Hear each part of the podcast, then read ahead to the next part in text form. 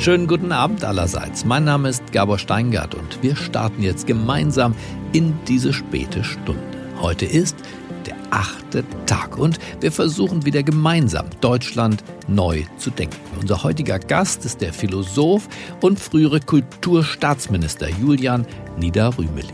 Nach seiner Zeit im Kabinett von Gerhard Schröder war er Mitglied des SPD-Parteivorstandes und Vorsitzender der Grundwertekommission der SPD war er auch.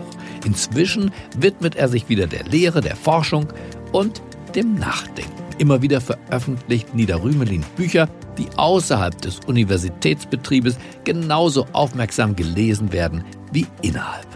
Die zwei großen Schwerpunkte seiner Forschung sind die Theorie der rationalen Entscheidung und die Risikoethik. Genau mit diesem Schwerpunkt schaut Julian Niederrümelin jetzt zusammen mit uns auf diese Corona-Krise und formuliert eine glasklare Forderung an uns als Gesellschaft und an jeden Einzelnen von uns. Aber das wird er uns jetzt selbst erklären. Ich heiße Julian Niederrümelin. Ich bin Lehrstuhlinhaber an der Ludwig-Maximilians-Universität in München für Philosophie und politische Theorie und ich möchte zum achten Tag einige risikoethische Überlegungen vortragen.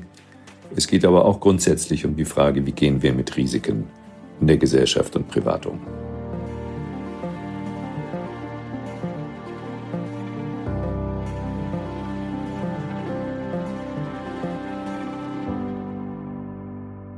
Und jetzt vergessen wir mal für den Augenblick all die verständlichen Aufgeregtheiten, die sich jetzt durch diese neuartige Epidemie ergeben haben und blicken einfach mal darauf zurück, wie wir generell in unserem Leben, unabhängig von aktuellen Krisen, mit Risiken umgehen. Das ist nicht immer rational, aber manchmal sind auch die Kriterien unklar, nach denen man überhaupt beurteilen kann, ob etwas rational ist oder nicht. Ich gebe Ihnen mal ein Beispiel. Risikoforscher haben herausgefunden, dass Menschen bereit sind, Risiken im Faktor 1000 höher, also 1000 Mal so hohe Risiken auf sich zu nehmen, wenn sie selbst diese Risiken auf sich nehmen. Und daraus messerscharf geschlossen, die Menschen sind hochgradig irrational. Also nach dem Muster, wenn ich selbst Auto fahre, dann ist das Risiko nicht schlimm. Wenn ich dagegen beifahre, neben einem anderen Fahrer sitze, dann ist das Risiko groß. Äh, was ich empfinde. Das wäre natürlich in der Tat hochgradig irrational. Aber man muss genauer hinschauen. Wenn ein Feuerwehrmann, nehmen Sie 9-11, bereit ist, sein Leben zu opfern, um anderen Menschen, vielleicht Hunderten von Menschen, das Leben zu retten, dann ist es ganz wesentlich, ob er das für sich entscheidet oder ob andere das für ihn entscheiden. Es ist ein großer Unterschied, ob ich im Krieg unter dem Befehl eines Offiziers etwas tun muss, das Leben anderer riskieren oder mein eigenes Leben, oder ob ich selbst in einem ganz spezifischen Fall für mich und für andere entscheiden kann, was ich tue. Deswegen ist es absolut rational, Risiken, die mir auferlegt werden, wesentlich kritischer zu beurteilen als Risiken, die ich selbst für mich bereit bin, auf mich zu nehmen.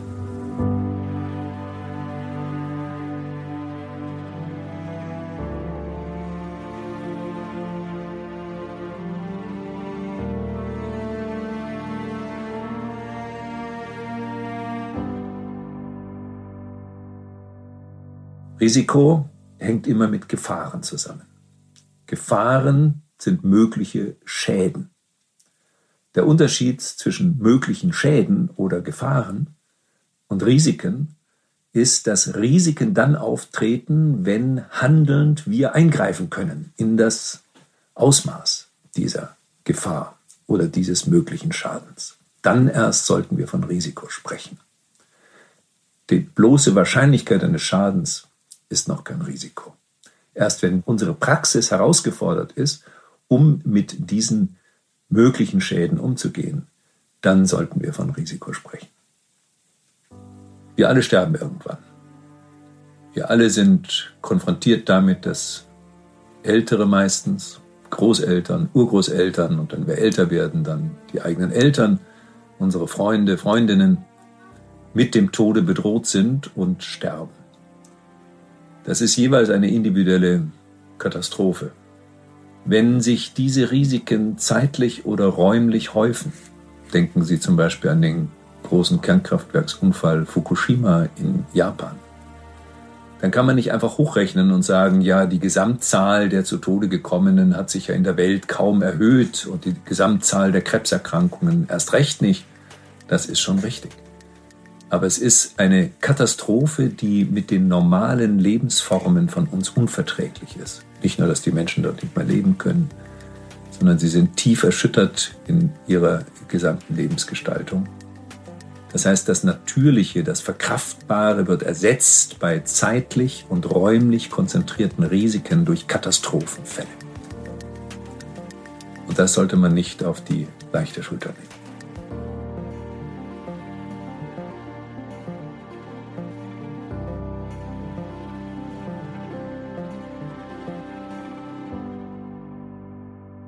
Wie ist eigentlich das Risiko, was von dieser neuartigen Erkrankung ausgeht? Da gibt es ja nun ganz unterschiedliche Stellungnahmen und die Vorstellung, die Virologen wissen das schon. Das ist leider zu kurz gesprungen.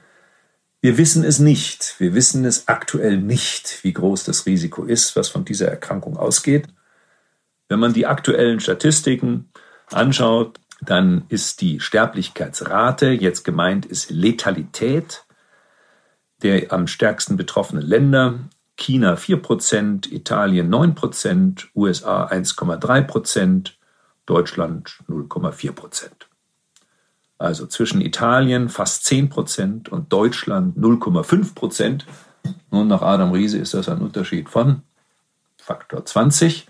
Also ist die Letalität in Italien 20 Mal so hoch wie gegenwärtig in Deutschland. Und da braucht man nicht Virologie studiert haben, um zu vermuten, dass da was nicht stimmen kann. Das heißt, wenn die Letalitätsraten derart stark divergieren, was immer man da anbringt, die Bevölkerung ist vielleicht stärker betroffen durch Luftverschmutzung in Norditalien als in Südbayern oder ähnliches, das alles äh, kann natürlich einen Faktor 20 auf keinen Fall erklären. Das heißt, die rationale Schlussfolgerung aus dieser dramatischen Divergenz ist, wir wissen die Letalität von Covid-19 gegenwärtig nicht.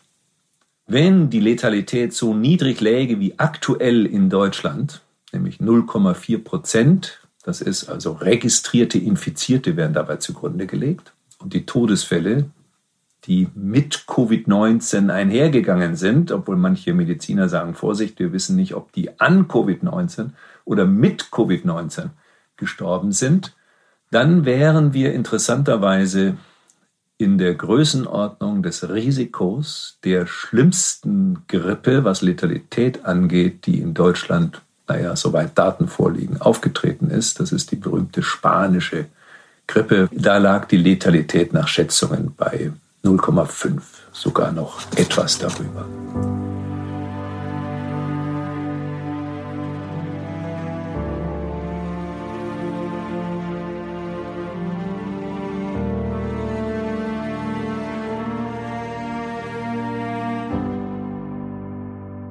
So, ist das jetzt die typische Argumentation einer Verharmlosung? Das hört man ja im Internet, da gibt es ja zahlreiche Vertreter, die sagen, regt euch nicht auf, äh, das ist alles ganz normal, das ist eigentlich nichts Neues. Und dann kommt die Gegenposition und sagt, man schaue doch mal nach Bergamo.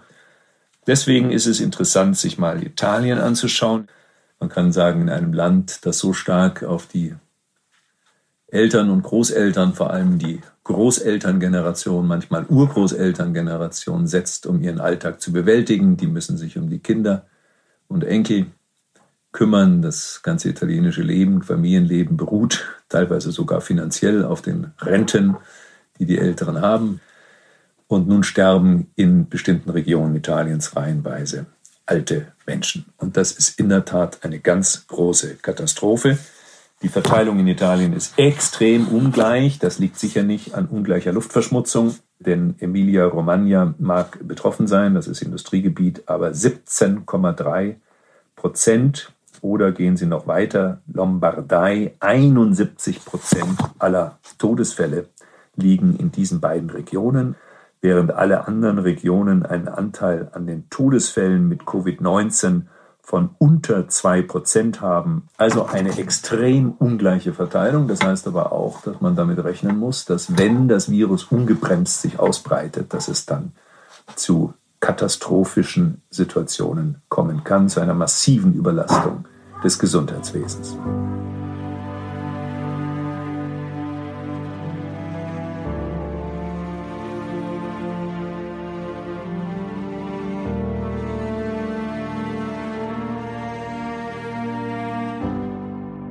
Epidemiologische und virologische Kompetenz ist äh, unbedingt erforderlich, um jetzt hier für die Gesamtgesellschaft und politisch eine vernünftige Entscheidung zu treffen, wie wir weiter mit der Situation umgehen.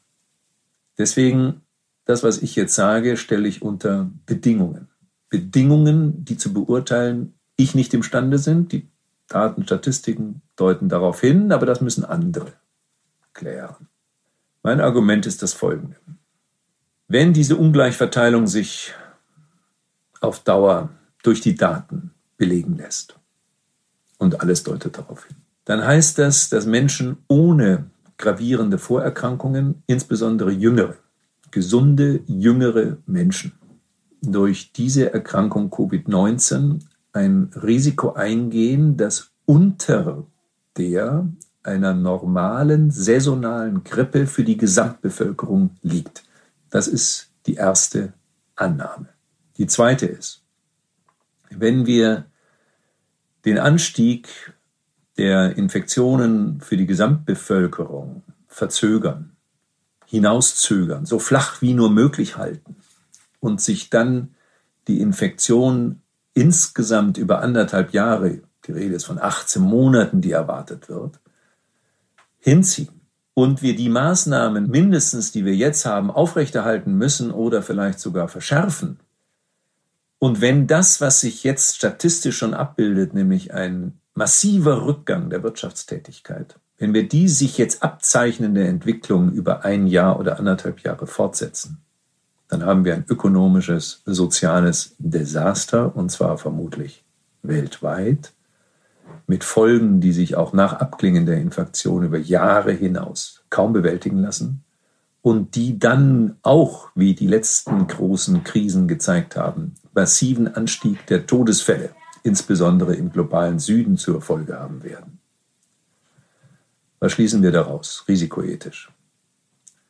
Ich schließe daraus Folgendes, dass die einzig langfristig rationale Strategie ist, Cocooning, wie das im Englischen heißt. Das heißt, die Menschen, die alt sind, hochbetagt sind, die Lungenerkrankungen haben, Herzerkrankungen haben und so weiter, dass diese Menschen jetzt geschützt werden und zwar systematisch und konsequent geschützt werden vor Infektion. Diese Menschen können auch selbst entscheiden, ob sie ein Infektionsrisiko eingehen oder nicht. Jetzt sind wir wieder bei dem Begriff des Risikos. Risiko hängt mit eigenem Handeln zusammen. Sonst ist kein Risiko, sondern lediglich eine Gefahr. Ich kann mein Risiko senken, wenn ich das will. Und jeder kann sich gegenwärtig so verhalten, dass das Risiko, infiziert zu werden, nahe Null liegt.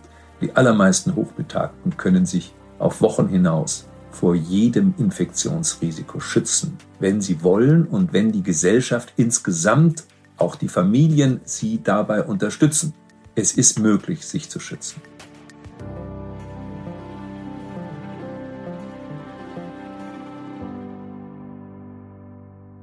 Cocooning heißt nicht soziale Isolation, nicht wie es so leichtfertig heißt Social Distancing, sondern heißt lediglich räumliche Distanz wahren und alles tun, damit jedes Infektionsrisiko minimiert wird. Das sollte unsere Hauptaufgabe sein, die Gefährdeten jetzt zu schützen. Und dann können wir in den nicht gefährdeten Bereichen, bei den Jungen gibt es überhaupt keine, bei den ganz Jungen, Todesfälle in Deutschland und in Italien, dann können wir diese Menschen wieder in das normale Leben entlassen, wenn man das mal jetzt so figurativ formuliert, Schulen wieder aufmachen, Universitätsbetrieb wieder aufnehmen, Tagungen und Messen wieder beginnen lassen, die Produktion wieder hochfahren, die Geschäfte wieder eröffnen und so weiter und so weiter. Das Ganze ist nur verantwortbar, wenn Cocooning funktioniert. Das heißt, die Strategie, die ich vorschlage, ist nicht zynisch, sie wägt nicht ab zwischen Ökonomie und Gesundheit, sondern sie hat beides im Blick. Das Leben der Menschen, Alltagsleben, das Bedürfnis nach Kontakt, die Notwendigkeit von Bildung, die Notwendigkeit von ökonomischer und sozialer Aktivität einerseits und das Leben der Gefährdeten andererseits, die angewiesen sind auf unsere Hilfe und umso mehr dann nach kurzem infiziert sein werden und diese Infektion mit Immunität einhergeht, das kann man nur hoffen und das erwarten auch alle oder fast alle Virologen, dann äh, werden wir diese Krise bewältigen können und vielleicht lernen wir aus der Krise dann, dass manches, auf was wir jetzt verzichten müssen, vielleicht auf Dauer verzichtbar ist. Vielleicht kann man tatsächlich das Mobilitätsniveau der modernen globalisierten Gesellschaft auf die Hälfte zurückfahren und damit auch einen Beitrag zur Bekämpfung des Klimawandels leisten.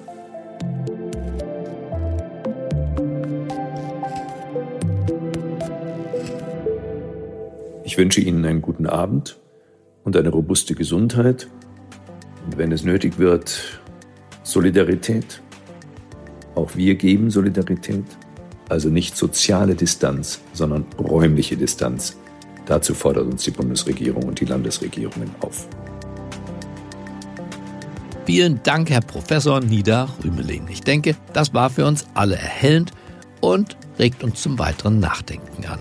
Zunächst aber wünsche ich uns eine geruhsame Nacht und wenn Sie mögen, hören wir uns morgen früh um 7 Uhr mit dem Morning Briefing Podcast. Es grüßt Sie auf das Herzlichste, Ihr Gabor Steingart.